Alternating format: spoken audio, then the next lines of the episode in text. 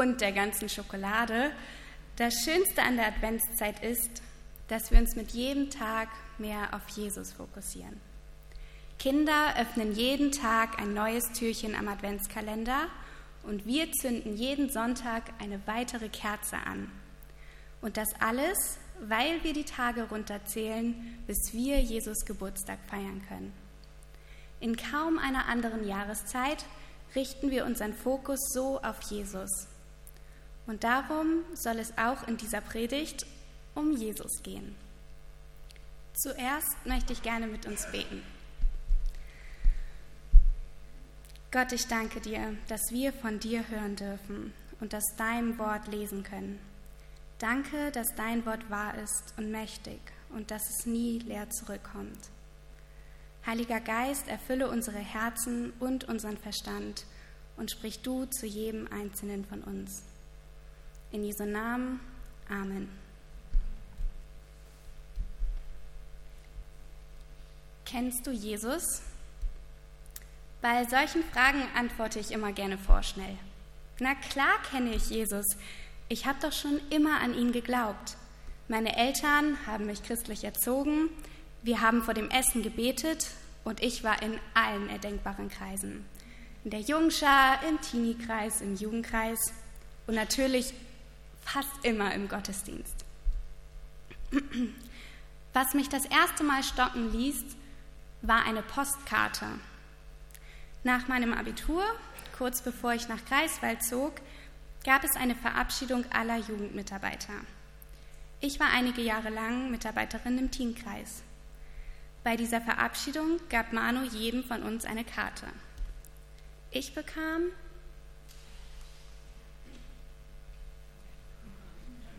keine Karte. Ja, danke. Ich bekam diese hier. Zuerst einmal war ich richtig begeistert. Ich fand die Karte wunderschön. Ein Mädchen, das in einem Buch unterm Sternhimmel liest. Wer mich kennt, weiß, dass das perfekt zu mir passt. Aber was da drauf stand, verwirrte mich.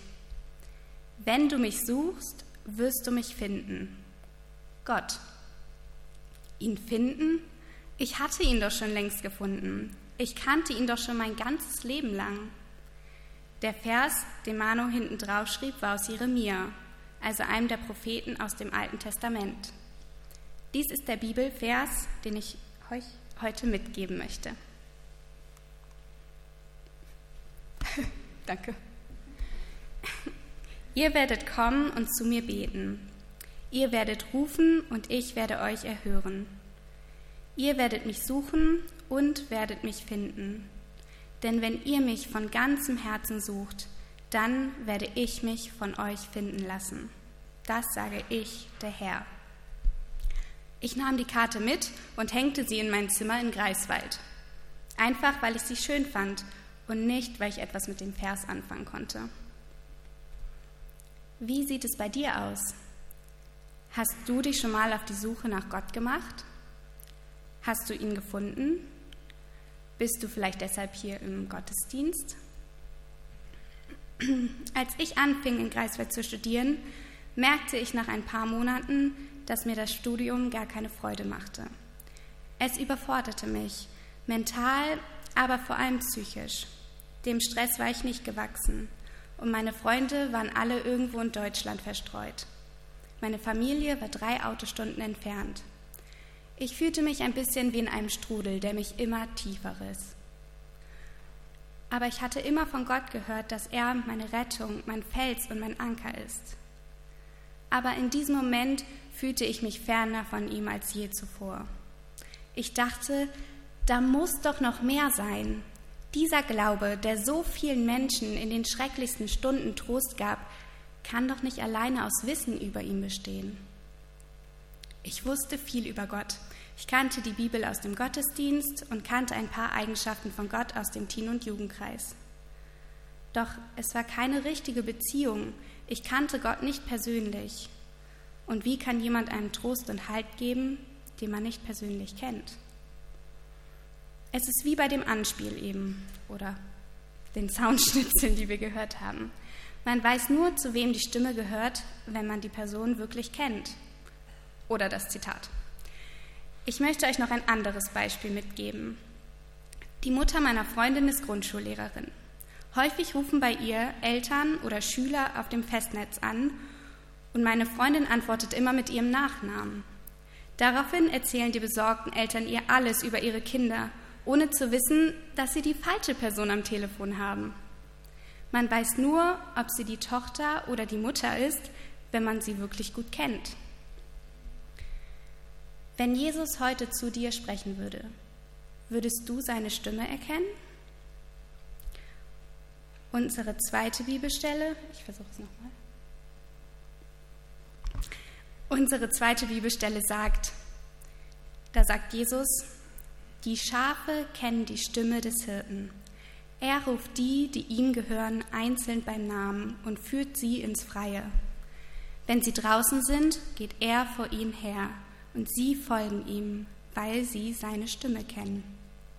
Ich bin der gute Hirte, ich kenne meine Schafe und sie kennen mich, so wie der Vater mich kennt und ich ihn kenne.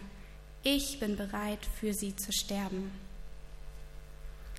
In der Bibelstelle steht ganz klar und deutlich, seine Schafe kennen seine Stimme und Jesus ruft sie bei ihrem Namen. Das Bild, das hier gezeichnet wird, ist das Bild einer echten Beziehung. Der Name hat in der jüdischen Kultur einen sehr hohen Stellenwert. Er steht für das Wesen und den Charakter der Person. Besonders die Namen im Alten Testament sagen viel über das Leben und die Entwicklung der Person aus. Wenn hier also steht, dass Jesus die Schafe, also uns beim Namen nennt, dann heißt es, dass er uns wirklich ganz und allumfassend genau kennt. Alles, unser Äußeres, er hat schließlich jedes Haar gezählt, unser Innerstes, all unsere tiefsten Gedanken und Sehnsüchte, unsere guten Seiten und unsere nicht so guten Seiten. Das ist unumstößlich gewiss. Er kennt uns, er liebt uns, er will mit uns Zeit verbringen. Und wenn man die Bibel an einem Stück liest, dann erkennt man immer wieder das eine Motiv. Gott möchte eine Beziehung zu seinen Geschöpfen. Er ringt um sie, er geht ihnen nach. In vielen der Prophetenbücher sagt Gott, er wird das und das tun und dann werden die Menschen erkennen, dass er Gott ist. Und erkennen meint im Hebräischen nicht einfach das Wissen darüber, okay, das ist Gott, sondern eben eine Beziehung. Es geht nicht um den mit Verstand gewonnenes Wissen, sondern durch Erfahrung und Umgang gewonnene Einsicht. Und das zieht sich durch bis ins Neue Testament. Die Menschen sind durch die Sünde getrennt von Gott und schaffen es nicht aus eigener Kraft zu ihm. Sie sind getrennt von ihm. Das ist die Situation. Und Gott, Gott erträgt es nicht. Er gibt sich selbst. Daran erinnern wir uns an Weihnachten. Jesus Christus, Gottes Sohn, Gott gibt sich selbst.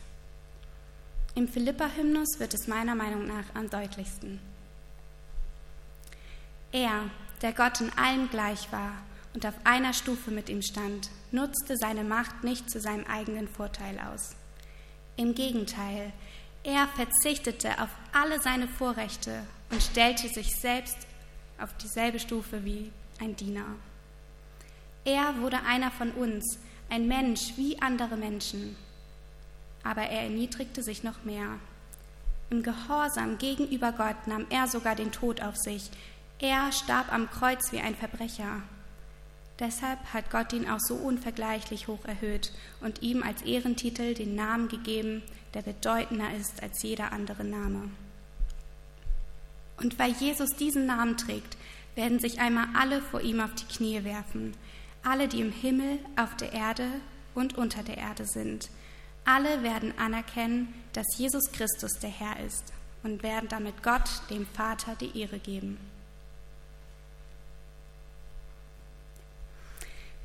Jesus Christus, der Gott gleich war, gab alles auf, um zu uns zu kommen, auf die Erde und uns von unserer Sünde zu befreien.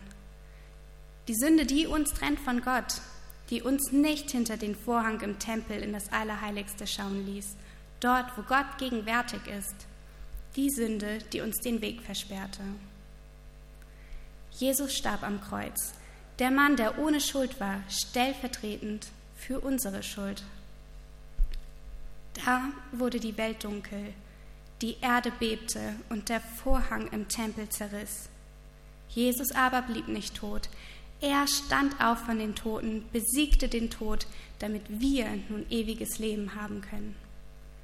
Nicht, weil wir es uns verdient haben, sondern weil Gott barmherzig ist. Jetzt sind wir nicht mehr getrennt von Gott. Der Weg ist frei. Wir sind von all unserer Schuld und unserer Sünde befreit. Wir können ins Allerheiligste. Wir können in Gottes Gegenwart und ihn sehen und bei ihm sein. Als ich das das erste Mal begriffen habe, zog es mich auf die Knie. Ich sehnte mich mein ganzes Leben lang nach Liebe, doch nichts schien mich wirklich zu erfüllen. Und hier ist Jesus, der mich kennt und der dich kennt, der dich bei deinem Namen nennt, der von all deinen guten und nicht so guten Eigenschaften weiß und trotzdem alles aufgibt, damit er eine Beziehung zu dir haben kann. Das ist der ultimative Liebesbeweis.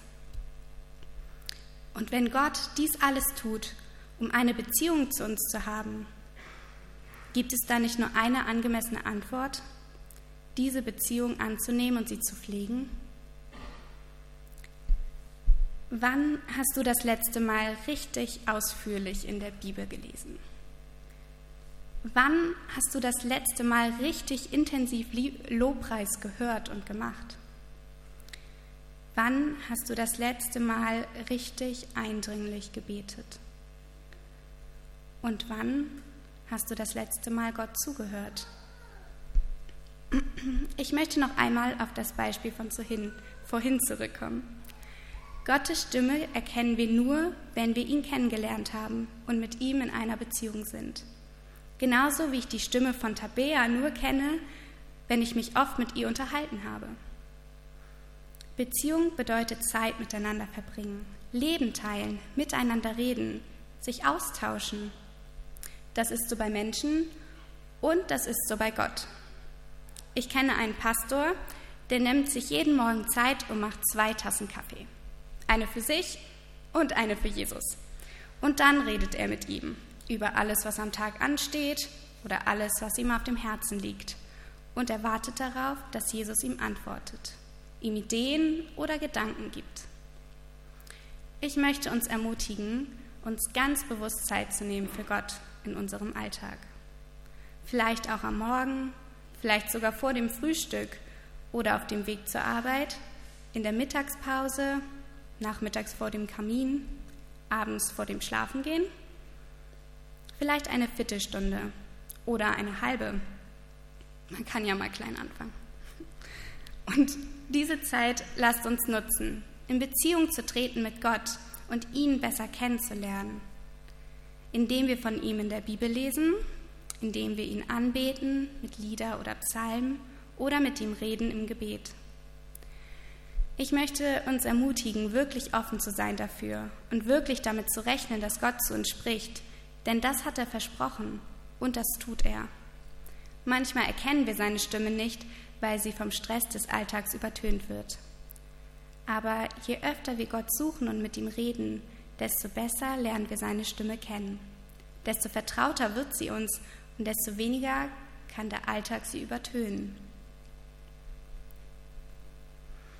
Die bekannteste Geschichte hierzu ist wahrscheinlich die von Samuel einer der größten Propheten des Alten Testaments. Dreimal spricht Gott zu ihm und dreimal denkt Samuel, es sei Eli. Erst beim letzten Mal versteht Samuel, dass es Gott ist. Er lernt Gottes Stimme kennen, gibt ihm sein Leben und lebt nach Gottes Willen und in seiner Gegenwart. Gott ist zuerst ein Gott der Beziehung und sein ganzes Handeln ist darauf ausgelegt, mit uns in Beziehung zu sein. Alle Gebote sind so zu erfüllen. Dadurch, dass wir in einer engen Beziehung zu ihm stehen, lernen wir immer mehr, was ihm wichtig ist und werden immer mehr wie er. So wie Partner nach einer Zeit die Gewohnheiten des anderen übernehmen, so werden auch wir immer mehr wie Gott und beginnen das Leben und andere Menschen mit seinen Augen zu sehen. Gott geht es nicht zuerst darum, dass wir alles für ihn tun und uns abmühen. Es geht ihm darum, dass wir es mit ihm tun. Ich glaube, wir sind alle sehr gut darin, Dinge für Gott zu tun. In den Gottesdienst gehen, in Kreisen mitarbeiten, Dinge organisieren. Und das alles ist gut und das alles ist wichtig. Aber es ist nicht so, wie wenn es aus Gott heraus passiert. Ich kenne viele Leute, mich eingeschlossen, die gerne viel mitarbeiten und sehr aktiv sind. Aber wir versuchen es aus eigener Kraft zu machen und sind dann am Ende kraftlos, entmutigt und enttäuscht. Und das ist nicht Gottes Wille für uns. Er möchte uns mit seiner Kraft und Liebe füllen. Und zwar so sehr, dass sie aus uns heraussprudelt und überfließt. Ich möchte euch zum Schluss noch einen letzten Vers mitgeben. Er steht in Hosea 10, Hosea 10 12. Und Gott spricht ihn genau wie damals zu Israel, auch heute noch zu uns. Macht einen neuen Anfang, wie der Bauer, der ein neues, ausgeruhtes Stück Land unter den Flug nimmt. Es ist Zeit, dass ihr zu mir, dem Herrn, kommt und fragt, was ich will. Dann komme ich zu euch und werde Glück und Segen auf euch regnen lassen. Versucht einmal auf Gottes leise Stimme zu hören und einen neuen Anfang zu machen. Ihn kennenzulernen und mit ihm zu leben. Versucht nicht nach menschlichen Maßstäben viel zu tun, sondern fragt, was Gott über euch sagt und wo er euch gebrauchen möchte. Denn wer im Glauben mit Jesus verbunden ist, der tut die gleichen Taten wie er. Ich möchte euch noch einmal fragen, kennst du Jesus und hast du eine Beziehung zu ihm?